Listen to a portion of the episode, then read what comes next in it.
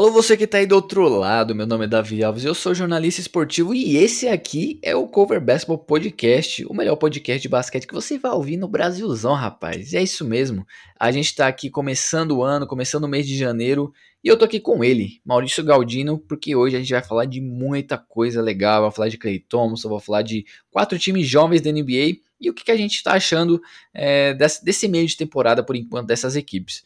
Como é que você tá, Maurício? Me fala aí. E Davi, bem demais. Enfim, aconteceu o que eu fiquei esperando ano passado no Natal. Clay Thompson estreou. Não foi no Natal, mas pelo menos ele voltou e a gente vai falar um pouquinho disso. Tô feliz demais. E tô achando que alguém chorou, hein? ele já dando spoiler já, porque, é galera, eu chorei, mas antes de mais nada, nos siga nas redes sociais, arroba coverbasketballbr no Instagram e arroba cover_basket no Twitter. Também Lá você vai encontrar é, no Instagram os nossos, o nosso site, onde você vai encontrar os nossos textos. Lá a gente coloca notícia, análise, curiosidade, enfim, tudo de melhor para você acompanhar a NBA. E, e, é exatamente isso que o Maurício falou. É, o Clay Thompson voltou. Cara, NBA parece que hoje é, é, é, tudo acontece em volta do Golden State Warriors, porque o Stephen Curry quebrou o recorde, agora o Clay Thompson volta.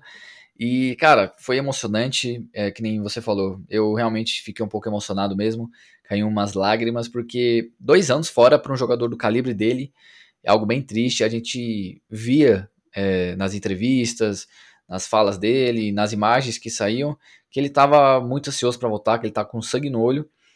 E, cara, foi emocionante, foi emocionante. Ele já deu aquela. Ele fez a primeira cesta da partida, deu uma enterrada absurda que, cara, ele é muito piroca da cabeça para fazer aquilo depois de voltar. O cara tem que estar tá muito confiante no corpo para fazer aquilo. E, cara, foi absurdo. O que, que você achou dessa volta dele?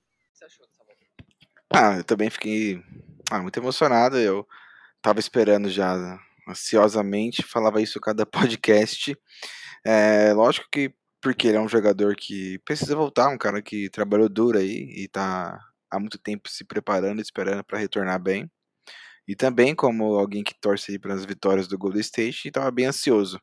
Mas obviamente a nossa ansiedade era mais por ele como pessoa, né, como jogador, a necessidade do cara voltar e voltar bem, a gente sempre tem essa dúvida por causa do tipo da lesão, se a pessoa vai voltar a jogar bem.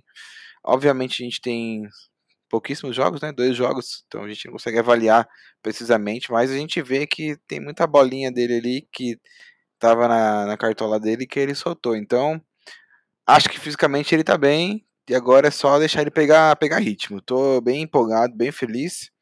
E eu acho que a situação apertou no Oeste, hein, cara. É, exatamente. Lembrando que o Golden State Warriors ainda tem o James Wiseman para voltar, então esse, essa equipe ainda não está 100%, e eu tenho certeza que ainda vai dar muito o que falar na Conferência Oeste, que vai ser um assunto muito interessante que a gente vai, dizer, vai é, dissecar aqui um pouco, porque a gente já vai passar do assunto do Clay Thompson para falar da equipe do momento. 10 vitórias seguidas, é, o melhor jogador, cara, se candidatando é, ao MVP, ficando ali na briga. E a gente vai fazer um, para, um paralelo aqui de duas equipes jovens que estão é, surpreendendo e duas equipes jovens que estão decepcionando. E obviamente o Memphis Grizzlies está na parte que está surpreendendo. É, terceiro lugar na Conferência Oeste agora.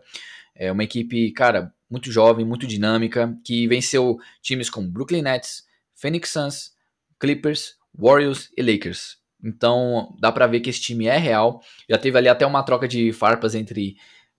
Troca de farpas assim, né? É, respeitável, respeitáveis entre o Jamoran e o Stephen Curry, que o Jamoran falou que queria respeito, que agora o Memphis Grizzlies chegou para ficar, e o Stephen Curry pegou e falou assim, tá, meu querido, ninguém liga para trash talk em janeiro, faz isso quando os playoffs chegar, que aí sim a gente vai é, conversar do mesmo nível.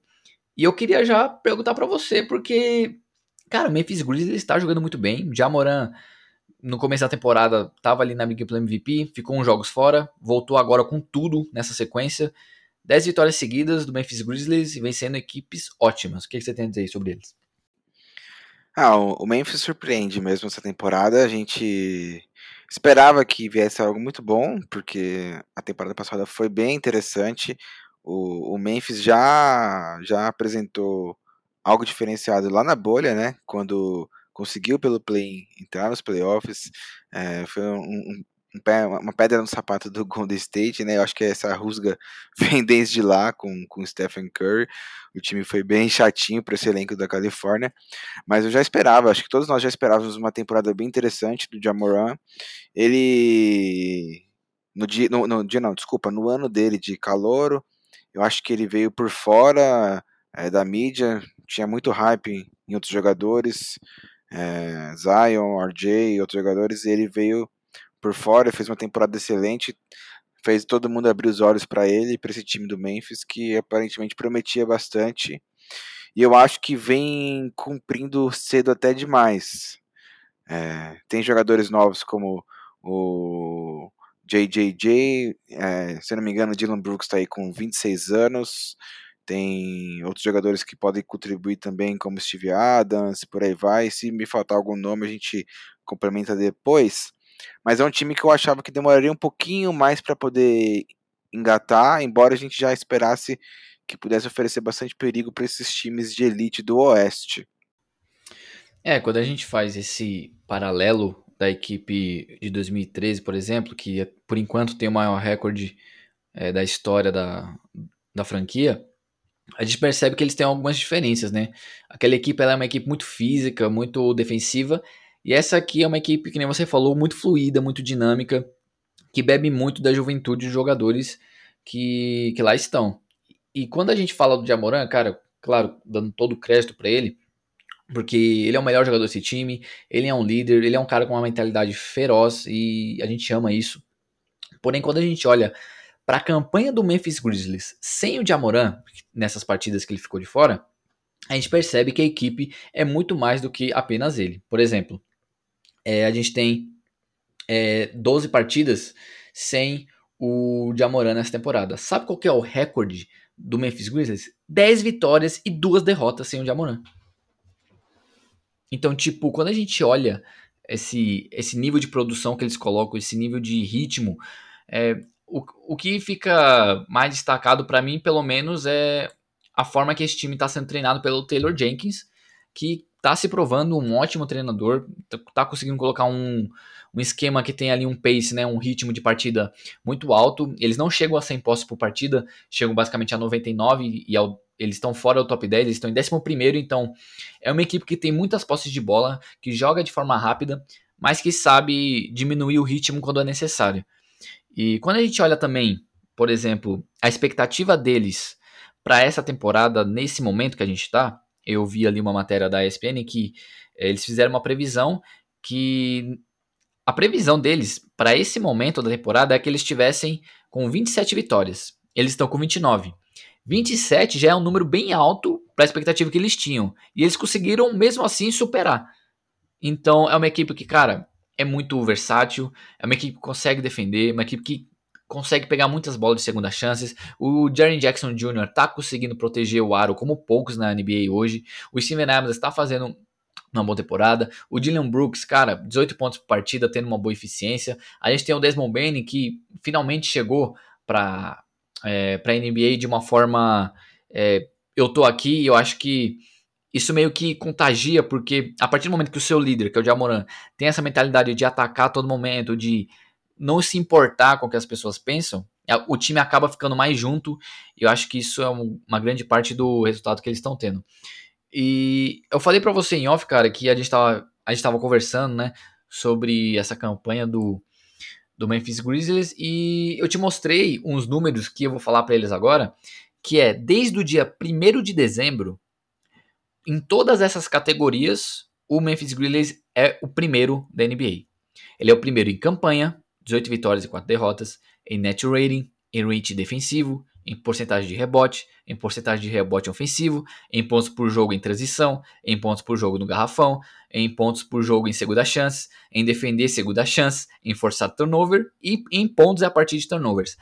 Todas essas categorias, o Memphis Grizzlies é o primeiro da NBA desde o dia 1 de dezembro. E, o cara, é tanta coisa para analisar nesse time, porque os nomes podem até não ser os mais é, populares, mas a gente está vendo uma equipe histórica crescer, provavelmente na história do, do Memphis Grizzlies, porque essa sequência de, de 10 vitórias já é a maior sequência da história da franquia. Então, eles já estão fazendo história e eles podem muito bem terminar essa temporada regular com o maior número de vitórias da história do Memphis Grizzlies. Então, eu não ficaria surpreso deles chegarem na final, na final de conferência. A gente viu o que a Atlanta Falcons fez na temporada passada, que é um time que a gente vai falar daqui a pouco. E, cara, é muito complicado quando a gente vê o Jamoran evoluindo o jogo dele a cada partida, independente do adversário, em terceiro na liga em pontos né, no garrafão com 15, atrás apenas de Nicole Jokic e Giannis Antetokounmpo, tipo, dois MVPs. Então, é muito complicado quando a gente vê as pessoas subestimando esse time de Memphis e eles estão nem aí, só estão batendo todo mundo, cara. Eu vou tentar responder aqui pelas estatísticas, ó.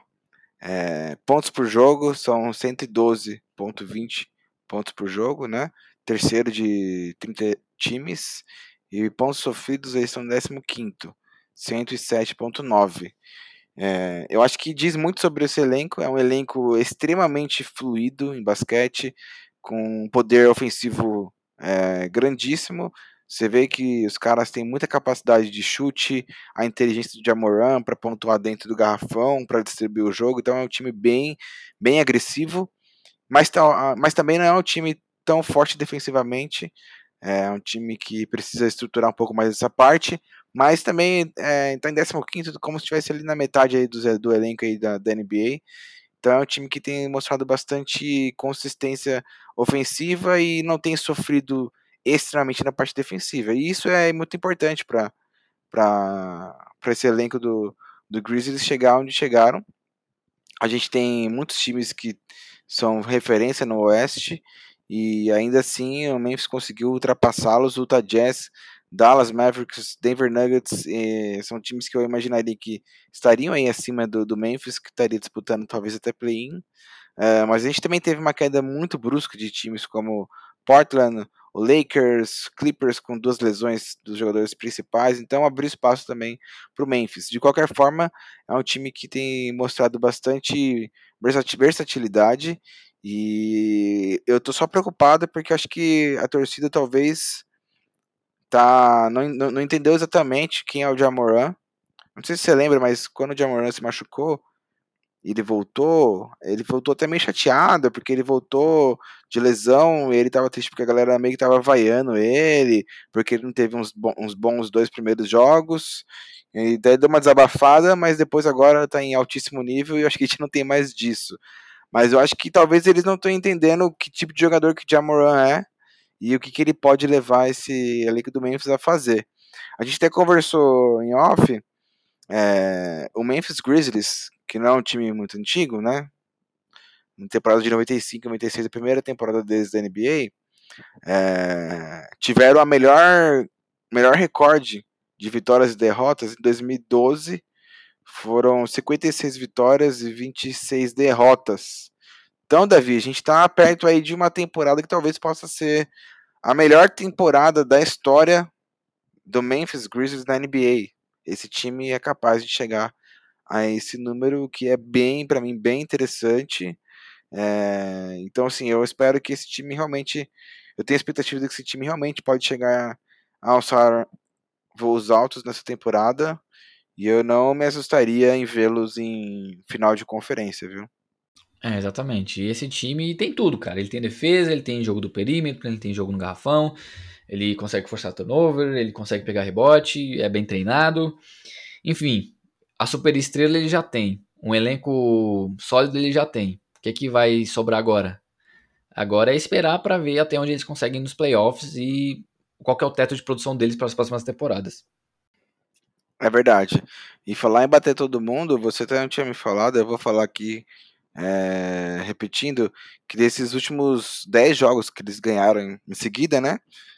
A gente tem alguns oponentes que foram Phoenix Suns, Brooklyn Nets, Los Angeles Lakers e o Golden State Warriors. E se não bastasse, o Grizzlies já ganhou duas vezes do Warriors, ganhou do Suns, Jazz, Nets, Heat, Sixers, Cavaliers duas vezes, Nuggets duas vezes, Mavs, Raptors e três vezes do Lakers. Então, são 17 vitórias em cima de times que estão ali meio que top 15 aí, top 20 da liga. Então, assim, esse time é brabo, cara. Esse time ele é ele é inteligente, ele é resiliente e ele tá pegando gente grande e tá ganhando, cara. Isso que é, isso que é interessante. Eu sei que o Stephen Curry fala para ele ali, ah, em janeiro é fácil fazer barulho, só que não é fácil pegar times como esses e conseguir algumas vitórias, né?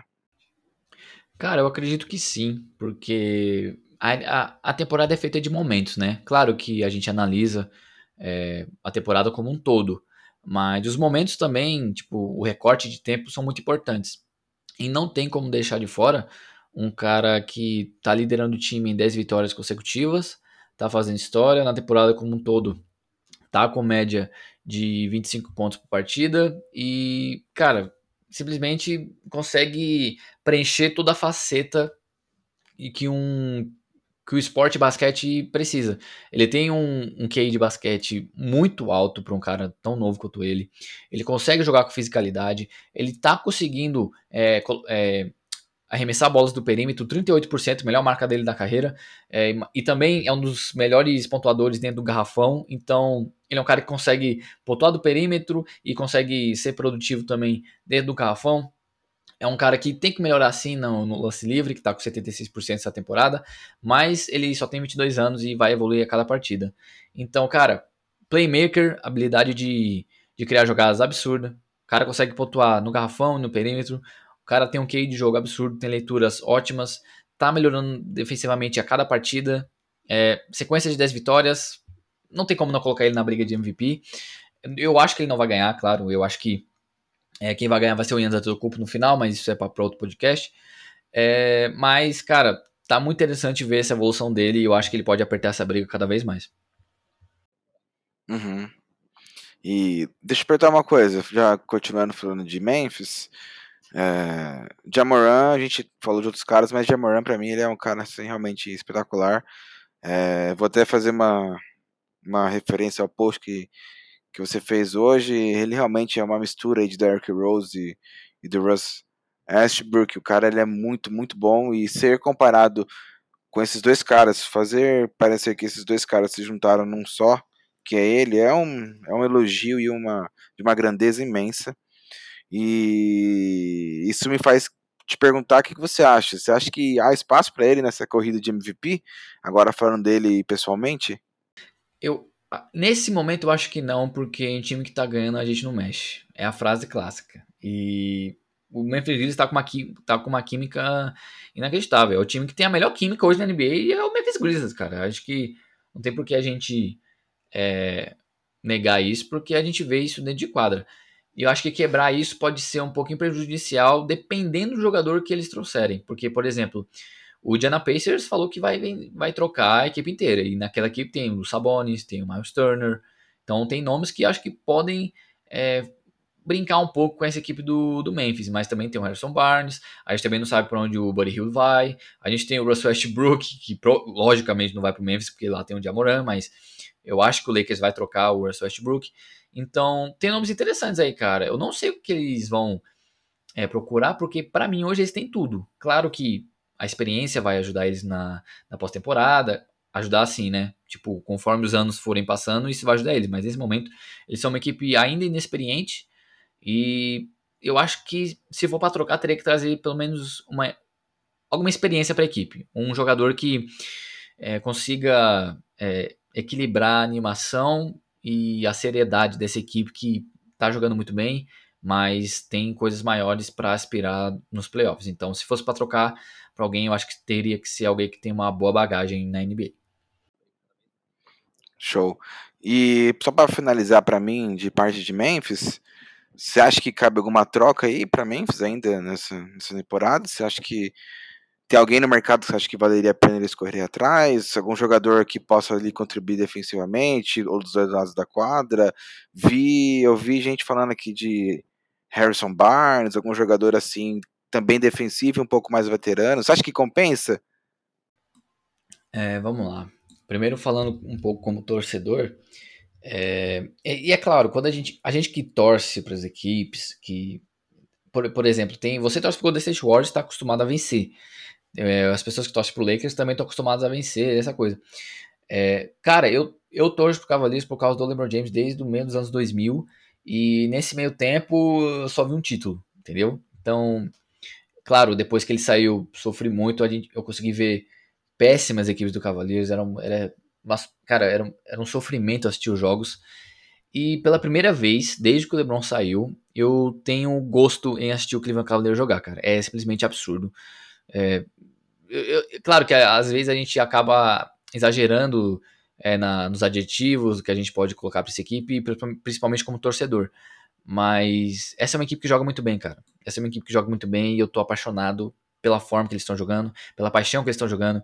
Mesmo sem, sem o Rick Rubio, sem o Cole é, Sexton, eles estão conseguindo é, produzir de uma forma, cara, muito versátil, que eu tô amando ver a resiliência desse time, conseguindo passar por adversidade, a equipe ficando, alguns jogadores ficando em protocolo de Covid, mesmo assim eles vencendo partidas, é, mesmo com vários desfalques, e, e, e, e eu falei, não sei se foi para você que eu falei, não sei se foi no podcast, mas é, no draft, quando o, o Cavaliers selecionou o Ivan Mobley, eu amei porque era exatamente o jogador que eu queria, porque eu, eu tinha essa noção que a gente tinha talento, tá ligado?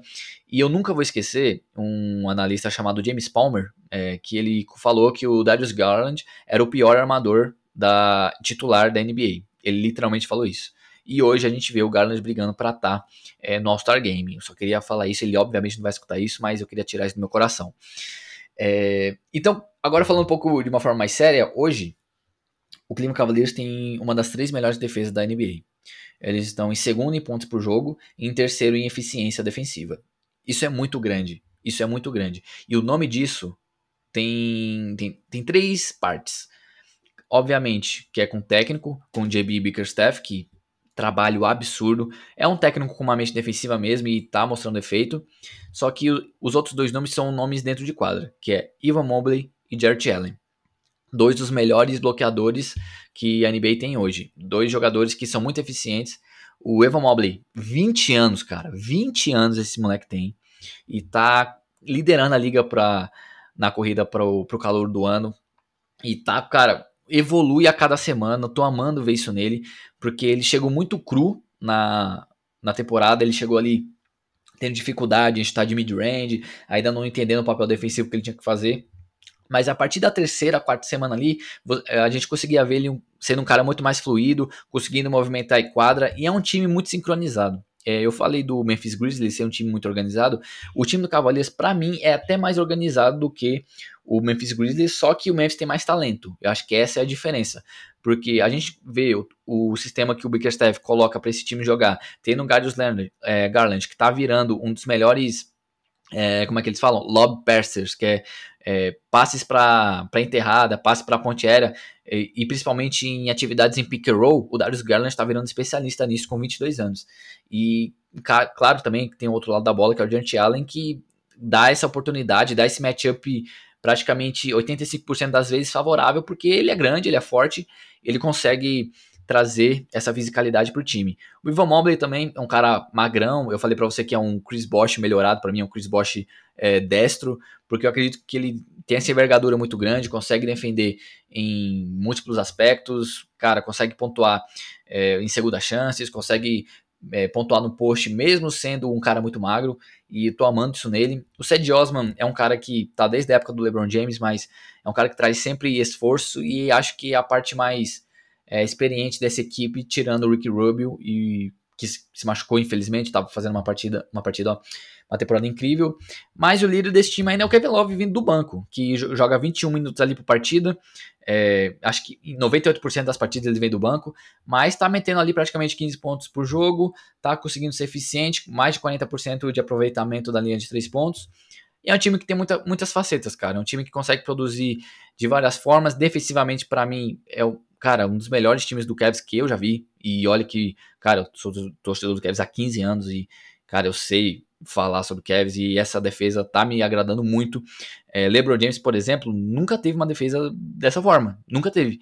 Então é muito gratificante ver o que, é que essa equipe está se tornando. Muito nova ainda, claro que a gente está em sexto na conferência, obviamente não está pegando play-in ainda, e eu acho que também a gente não vai pegar, e acho que vamos para os playoffs. Obviamente, no máximo que é o nosso teto de produção ali, é uma semifinal de conferência, mas já estou feliz com isso. E que equipe maravilhosa, cara. Excelente, também, eu também entendo dessa forma. Acho que o time pode esperar um pouco mais ainda.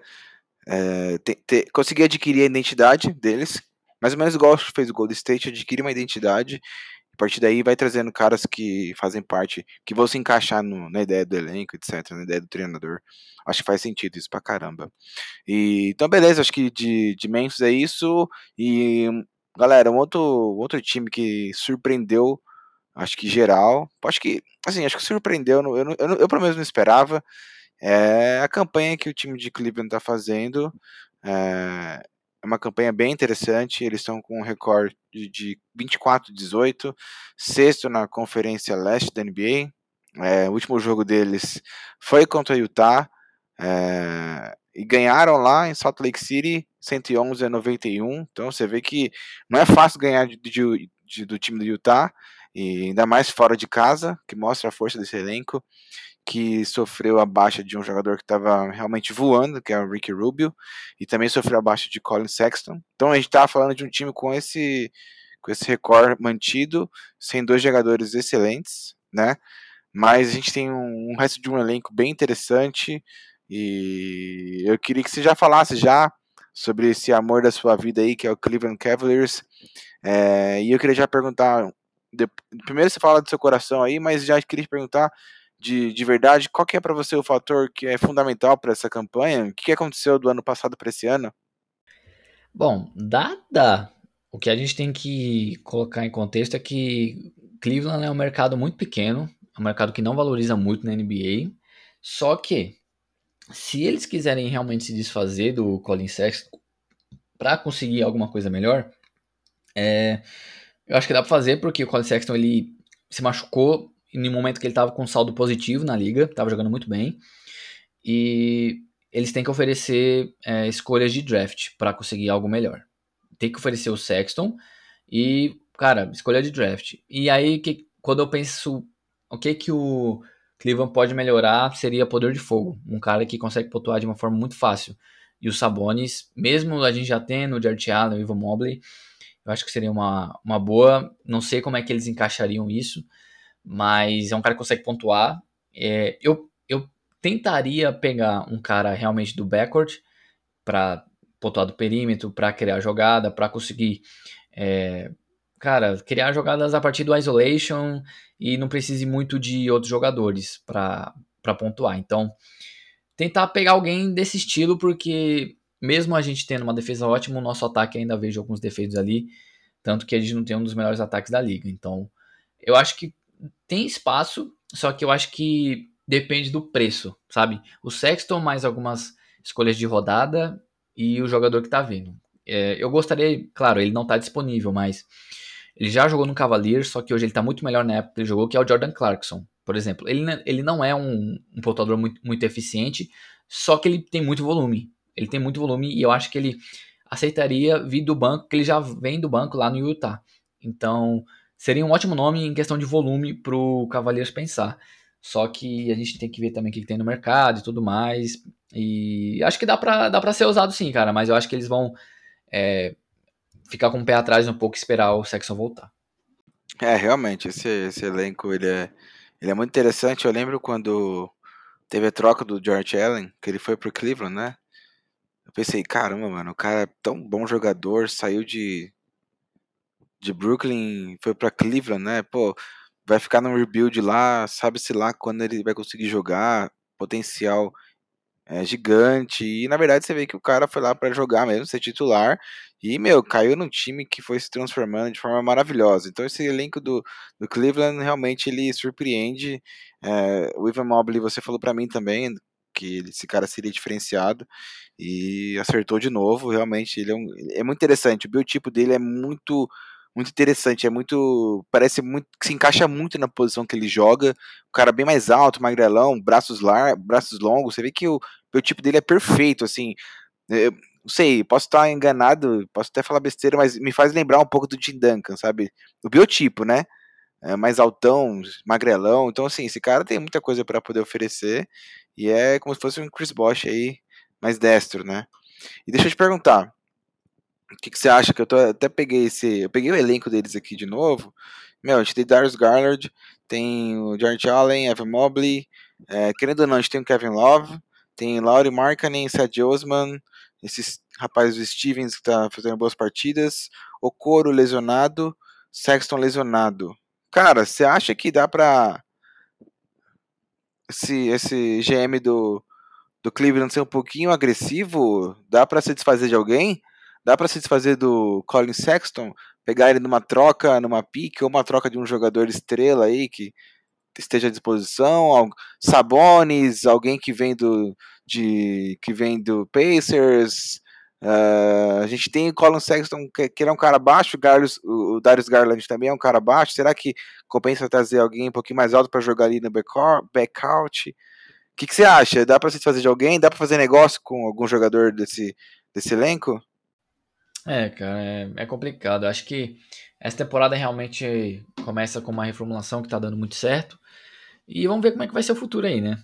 Eu, pelo menos, já estou bem satisfeito com, com o trabalho, porque eu sei que a temporada vai terminar melhor do que a gente esperava, sabe? Então não me, vou me decepcionar muito. Mas sobre Cavaleiros é só isso mesmo que eu tenho para falar, porque é uma equipe maravilhosa. É, até porque o preço que você está falando também pode ser o preço de, de dinheiro, né? O, a gente tem, por exemplo, a gente tem um cara que mais recebe nesse Cleveland é o Kevin Love, né? Então o cara recebe muita grana. Tô vendo aqui que 21, 22 era 31 milhões, 22, 23, 28 milhões. Ele assinou, tô vendo que ele assinou uma extensão 4 anos por 120 milhões, extensão que foi assinada em 24 de julho de 2018. 19 e 20 ele declinou player option. Então, vamos ver. Tendo conseguindo mandar um, o Kevin Love embora também para diminuir esse, esse salário altíssimo Talvez você consiga oferecer o, o Sexton alguma coisa e trazer uma estrela real, né? Alguém que realmente pode colocar esse time para disputar coisas maiores. Mas aí, sei lá, é, talvez seja muito cedo também para pensar nisso, né? Ah, vamos lá. Talvez a gente pode pode pensar que a temporada passada foi algo muito atípico. É, o Nate McMillan assumiu no meio da temporada, é, conseguiu colocar um sistema a favor ali do Trey Young, o time ficou muito, muito rápido. Uh, é um time, cara, que mesmo tendo um dos melhores playmakers da, da NBA, que é o Trey Young, que é o único cara no top 5 de assistências e pontos na NBA hoje, é, isso mostra como que o time bebe muito do que ele pode oferecer, mas o mesmo tanto que ele entrega ofensivamente, ele entrega defensivamente é uma equipe, cara, que tem uma das piores defesas da liga e muito é, vai por conta do Trey Young. E é, é uma equipe muito polarizada, mano. Porque ao mesmo tempo que eles têm o segundo melhor ataque da liga, eles têm a segunda pior defesa da, da NBA. E isso é, é muito desequilibrado que quando a gente vai pro net rating, porque o net rating é uma junção do, do rating ofensivo e do rating defensivo e mostra como que a equipe é de verdade. Tipo, colocando tudo em equilíbrio, como é que eles são? Cara, eles estão na, na oitava posição de pior equipe da liga. É uma equipe que tem mais derrotas do que vitórias. É, e, e, é complicado, porque a gente tem ótimos nomes. É, o Cam Reddish, não sei se você viu, acabou de sair anunciou uma troca. E, mas, mas, eles têm o Delton Hunter, que se machucou, infelizmente. A gente tem o Kevin, é, é Kevin Horter, acho que é assim que fala, que é um bom jogador, consegue arremessar do perímetro, mas não está sendo muito eficiente. O Bogdan Bogdanovic não está sendo aquilo que eu pensei que ele ia ser. É, o Clint Capella fazendo o que o Clint Capella faz ali, tipo, mas está me deixando um pouco a desejar na questão dos pontos. Não está nem com 12 pontos de, de média e está com mais de 10 rebotes, que, é, que a gente sabe que ele consegue fazer. E o poder de fogo fica ali no Trae Young e no Joe Collins, que bebe muito do pink roll deles. Eu acho que quando a equipe fica muito, uh, como posso explicar, muito previsível, porque é isso que o Antatalkers vai oferecer. Pick roll do Trae Young pro Joe Collins pro, ou pro Clint Capella. Aí o Galinari chega na segunda unidade para tentar colocar algumas bolas do perímetro e é isso. E. E aí? Como é que vai ser? Cara, eu tô bem decepcionado porque a gente viu na temporada passada nos playoffs o que eles apresentaram e. É, é, é difícil a gente tentar identificar qual que é o pior defeito desse time, cara, porque realmente é um time ineficiente em vários aspectos, principalmente defensivamente, tanto que é por causa da defesa que eles estão assim, cara. Mas eu não sei você, mas estou bem. dá desgosto de ver uma equipe que tava com uma expectativa tão alta decepcionar tão assim. É, é interessante que a gente tem, a gente tem essa temporada maravilhosa e, e eu acho que eu me surpreendi da mesma forma no ano passado com a temporada maravilhosa do, do Atlanta Hawks. Agora vamos falar já das nossas decepções. Me surpreendi muito ano passado com a temporada deles, fiquei bem, bem animado. É, mas nesse ano, algumas coisas acho que estão acontecendo em Atlanta. O que, que será que está acontecendo, meu amigo? A gente está falando de um, um recorde bem esquisito. Um time que não está conseguindo aí é, embalar como no ano passado. A gente tem os três jogadores saudáveis, tá? O John Collins, pelo menos aí, e Trey Young, e colocar o Clint Capella como um jogador que pode aí disputar questões de jogos decisivos ou jogos mais disputados, mas estou sentindo que esse time não está desempenhando como o ano passado e os outros anos. A que se deve isso, cara? Qual que é a sua visão? É, exatamente. Então, é, a gente falou já do primeiro time e vamos falar agora do terceiro time, ou desculpa, do segundo time de que tá decepcionando a gente e acho que a gente podia colocar alguns outros nomes aqui, por exemplo, Lakers, Clippers, mas a gente escolheu o Boston Celtics porque é uma equipe jovem que tem duas estrelas da NBA, mas não conseguem é, produzir da forma que a gente sempre achou que eles conseguiriam produzir. Bom, quando a gente pega pelo menos um histórico do começo da temporada, é, a gente tem uma treta do Jalen Brown com o Jason Tatum, dos jogadores falando que eles não estão tocando a bola, da comissão técnica, tipo, vazando áudio, vazando é, frase da comissão técnica falando que só tem jogador egoísta nesse time. Então, começou muito conturbado essa, essa temporada com o Boston Celtics. E é uma equipe talentosa, tá? Eu não quero que a gente trate o Boston Celtics como se eles não tivessem ninguém. Eles têm o Jason Tatum e o Jalen Brown, ótimos jogadores, estrelas da NBA. Marcus Smart, um dos melhores defensores da liga. O Dennis Schroeder, que sim, cara, tem seus defeitos, mas é um cara que consegue pelo menos colocar 15 pontos por partida toda a temporada. O Al Horford, jogador mais velho dessa equipe, está com 35 anos, mas ainda ali consegue pontuar nos dois dígitos. O Robert, o Robert Williams, que é um cara que traz muita é, fisicalidade.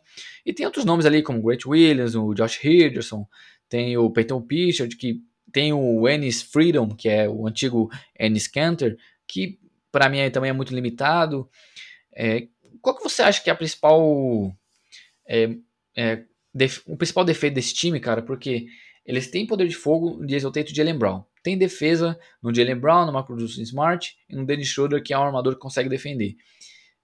O que, que falta para esse time, cara? Você acha que é a, a, a montagem do elenco não foi boa? Você acha que falta treinador? Me fala aí. Sim, eu, eu, eu, eu, penso que a defesa deles é o que mais tem impactado nessa campanha ruim. É... Inclusive, se você pegar em contraponto ao, ao, ao, elenco do Cleveland, você vê que, a, se não me engano, é a segunda melhor defesa, né? Não é à toa que eles estão onde estão. E aí você pega o time do Atlanta, que é, acho que a oitava pior defesa. Então, assim, acho que aquela máxima de que defesa ganha jogo tá, tá bem claro realmente o time de, de Atlanta tá defensivamente bem aquém do que apresentou já nos outros anos. E o ataque contra Young e Clint Capella e John Collins, às vezes muito previsível, como você disse, não está sendo suficiente para o time avançar. Acho que alguns jogadores, como Gallinari e outros jogadores que entraram no elenco ali para reforçar, talvez não conseguiram cumprir o papel que, que a franquia imaginasse. É, talvez falte alguns jogadores veteranos um pouco mais casca grossa, aquele cara um pouco mais firme, que pode dar um pouco mais de base para o elenco. Mas pode ser só talvez que o time realmente não tenha a noção defensiva que precisaria e estão sofrendo, porque a gente tem jogadores muito jovens em Cleveland e os caras mais velhos, a gente tem Kevin Love, outros jogadores mais velhos, mas os caras que estão jogando é, de titular e que estão defendendo são caras novos, são caras novos, entendeu? Então, às vezes é só realmente a, a disciplina tática ou a capacidade de defender mesmo que está faltando para esse elenco. talvez, eu não sei se, se, se, se os jogadores de Atlanta já imaginaram que tinham ultrapassado uma linha de, de capacidade, já tinham se colocado numa posição diferenciada na conferência. Isso pode ter subido na cabeça dos caras. Eu não sei se mentalmente isso afetou ou se realmente a temporada não está bem e eles precisam de se estruturar aí de novo para um, um, próximo ano. Eu acho difícil esse time conseguir dar a volta por cima ainda nessa temporada. Tem os elencos, elencos muito mais fortes e novos, por exemplo, esse do, do Cleveland, né? Então acho que vai ser meio, meio complicado. Mas é, acho que só tenho para falar mesmo que é decepcionante mesmo a temporada, não tem muitos pontos a levantar. Só esse mesmo de que eu tô, tô achando que algumas mudanças poderão acontecer para a próxima temporada. De verdade, não acho que esse elenco fique impune pro ano que vem. Ano que vem, digo, próxima temporada, né? Cara, eu acho que o que, que vai acontecer é se essa temporada terminar realmente dessa forma, é, com esse cenário decepcionante. Eu, eu, não sei se você lembra que eu falei isso, que eu falei que o Jalen Brown ia dançar. Porque que ele ia sair. Cara, eu acho que isso realmente vai, pode acontecer. E não só o Jalen Brown. Ou o Jason Tatum sai, porque eu acho muito difícil os dois saírem. Mas eu acho que os dois vão sair, cara. Porque vai sair, né, no caso. Porque imagina o Jason Tatum e também o Jalen Brown, né? É, ele, o Jason Tatum chegou na NBA, o primeiro ano ele foi para final de conferência, ficou um jogo de ir para final. Só não foi porque o Cleveland Cavaliers tinha o LeBron James. Depois disso, cara, foi só decepção. É, aquele time, cara, era muito bom, era muito bom. Aí, tem que lembrar que Gordon Hayward, Kyrie Irving estavam machucados é, e aquela equipe tinha Jalen Brown, Marcus Smart, tinha o, o Jason Tatum, tinha o Terry Rozier, cara. O Al Hofford tava com 4 anos, tava com tipo 31 anos ele tinha. Então, ele tava ali produzindo bastante, ainda com 15 pontos por jogo. Então, era um time, cara, muito. E tinha o Brad Stevens, que na época era considerado um dos melhores técnicos da, da NBA. Foi um surto coletivo aquilo, mas aquela equipe estava apresentando um bom basquete. E quando a gente olhava para aquela equipe jovem, é, e, olhando aonde que eles estavam chegando, é, muita gente aspirava eles para uma possível dinastia. Tipo, de verdade, eu vi muito analista americano falando isso, vi muito torcedor americano falando isso. Eu vi muita gente aqui no Brasil também, cara, animadaço com isso. E acho que tinha que ficar animado mesmo, porque eles tinham apresentado um projeto muito, muito é, conciso. Mas no final das contas, o Kyrie Irving acabou com a química do time. Ken Walker veio, não produziu o que a gente achou que ia produzir, saiu do time e agora tá nesse racha elenco.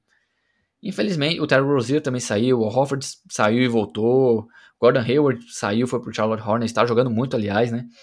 Então, é, é, é, triste, é triste ver uma equipe que tinha tanto potencial acabar se, se quebrando dessa forma. Então, eu não sei muito o que a gente tem que esperar deles. Eu não acredito que eles vão aos playoffs essa temporada. Eles estão com uma defesa boa até, mas o ataque, mesmo tendo um poder de fogo nos dois ali, seja no perímetro, seja no, seja no mid-range, não consegue produzir de uma forma consistente. Então, bem decepcionado com eles e você quer adicionar mais alguma coisa sobre eles, mano? Olha, o elenco começou um pouquinho rachado no começo da temporada, né? Teve esses problemas. Se eu não me engano, você me corrige, o Marcos, o Marcos Smart veio a público e falou um pouquinho, né? Que gerou um burburinho entre eles, falou sobre essa questão de é, passar a bola para o cara mais aberto, é, essa parte meio de egoísmo. E então assim, começou um pouco conturbado, eu acho que foi melhorando aos poucos. A gente via partidas assim maravilhosas do Jalen Brown e aí partidas ruins do Jason Tatum, na, é, desempenhos opostos em mesmas partidas, sabe? Você tinha na, na partida X o Jalen Brown metendo vários pontos e o Jason Tatum mal. Aí você via uma outra partida em que o Tatum ia bem, o Jalen Brown ia mal mas era de uma forma muito discrepante e era muito estranho. Às vezes dava até a impressão de que havia uma competição ali um, entre um e o outro. Isso é só uma impressão, pode ser que tenha nada a ver, obviamente. Mas a, havia uma rusga ali. Não sei se isso se resolveu ou se eles começaram a tentar jogar melhor em equipe, mas a, o fato é que o time deu uma melhorada recentemente. E eu acho que a parte ofensiva é que eles têm mais sofrido mesmo. É, se a gente pegar aqui, é um elenco que está em 19 de offensive rating. É, então, assim, não é um time que tem pontuado tanto. mas é um time que, que tem defendido bem. É, defense rating deles é 107.5, eles são o quinto time da NBA. Então é um time que defende bem, mas que mesmo defendendo bem, não tem conseguido utilizar essa qualidade para poder reverter os pontos que seriam necessários para vencer as partidas, por mais que estejam defendendo bem. Isso porque eles estão com um recorde de 21-21, são o time que está em décimo na Conferência Leste, consegue ir para play-in para disputar eventual vaga nos playoffs. Mas eu acho que a questão ofensiva que mais tem dificultado o time do Boston. É, a gente sabe que trouxe o Al Horford para tentar dar liga para esse time, tentar trazer uma questão um pouco mais de liderança. É, ficava ali meio dividido entre, entre Jason Tatum e Jalen Brown, só porque são os melhores jogadores do elenco, mas visivelmente não tem essa questão de liderança. Marcos Smart, é, por mais que tenha aparentemente mais capacidade de liderar, mas não é o melhor jogador do time, então dificulta talvez dele dar uma palavra final. É, então acho que o time está sem ninguém, o Davi, para mandar. E eu acho que isso é complicado. É, é, é, engraçado porque às vezes a gente acha que tem jogador que manda no elenco e fica mandando, desmandando, e igual o LeBron James. É um cara que tem que mandar, o cara é o melhor. Ele tem que mandar no time. Então, às vezes até facilita isso acontecer. E esse time do, do Celtics não tem quem mande. E eu acho que isso complica é, num todo, não só dentro de quadra, mas eu acho que deve complicar fora também. E não é um elenco excelente, a gente vê que os, titulares são bons jogadores, mas quando você pensa no banco, já é um banco um pouco mais limitado. É, acho que. Eu não sei o que você acha, até queria que você falasse depois. Mas acho que o timing desse Celtic ser um time que possa efetivamente disputar título, eu acho que passou na época do Kyrie Irving.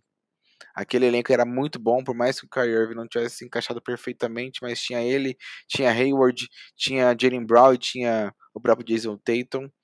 Uh, acho que aquele elenco era o elenco certo para o título. Acho que o time no Boston, infelizmente, passou e vão amargar, amargar, amargar anos de playoff e, e acho que nem final de conferência. Acho que serão anos difíceis para Boston se eles não fizerem trocas corretas ou se não conseguirem encaixar esses jogadores, viu? Eu acho que sim, porque eles não trataram as Thomas da forma que ele merecia. E pode ser, cara, pode ser. E, e, e, acho que essa maldição também caiu sobre o Isaiah Thomas, né? Porque o cara não consegue mais ficar em nenhum time na NBA e é inacreditável. Mas, infelizmente, essa é a realidade. Então, já deu seu tchau aí pra rapaziada, Maurício, que esse episódio foi bom, hein? Gostei dele. Não, é isso. É, é isso. Decepcionado também. Acho que. Será que, que a maldição deles começou quando saiu Isaiah Thomas? Eita lasqueira. Joguei uma, uma pergunta. Será que a maldição começou ali, cara? Valeu, galera, por você ter ficado até aqui. É, semana que vem a gente volta. Não se esqueça de seguir a gente nas redes sociais, arroba no Instagram e arroba no Twitter. Lá, lá no Instagram você vai conseguir achar link para o nosso site, para os nossos podcasts também, que você já está aqui, é, para os nossos textos, análises, enfim, tudo que você encontrar, tudo que você quiser vai estar tá lá. Então, muito obrigado mais uma vez, fiquem com Deus, bebam água, se hidratem e tchau! Opa, pô, foi bom demais. Galera, seguinte, é, tamo junto e feliz 2022 para todo mundo. Primeiro podcast nosso de 22. É, vamos aí finalizar essa temporada e começar a próxima, porque esses calendários aí americanos deixam a gente confuso, né? Mas é isso, galera. Obrigado por escutar a gente até, até essas horas da noite. Para vocês pode ser de manhã ou tarde. Mas é nóis. Galera, valeu, abraço!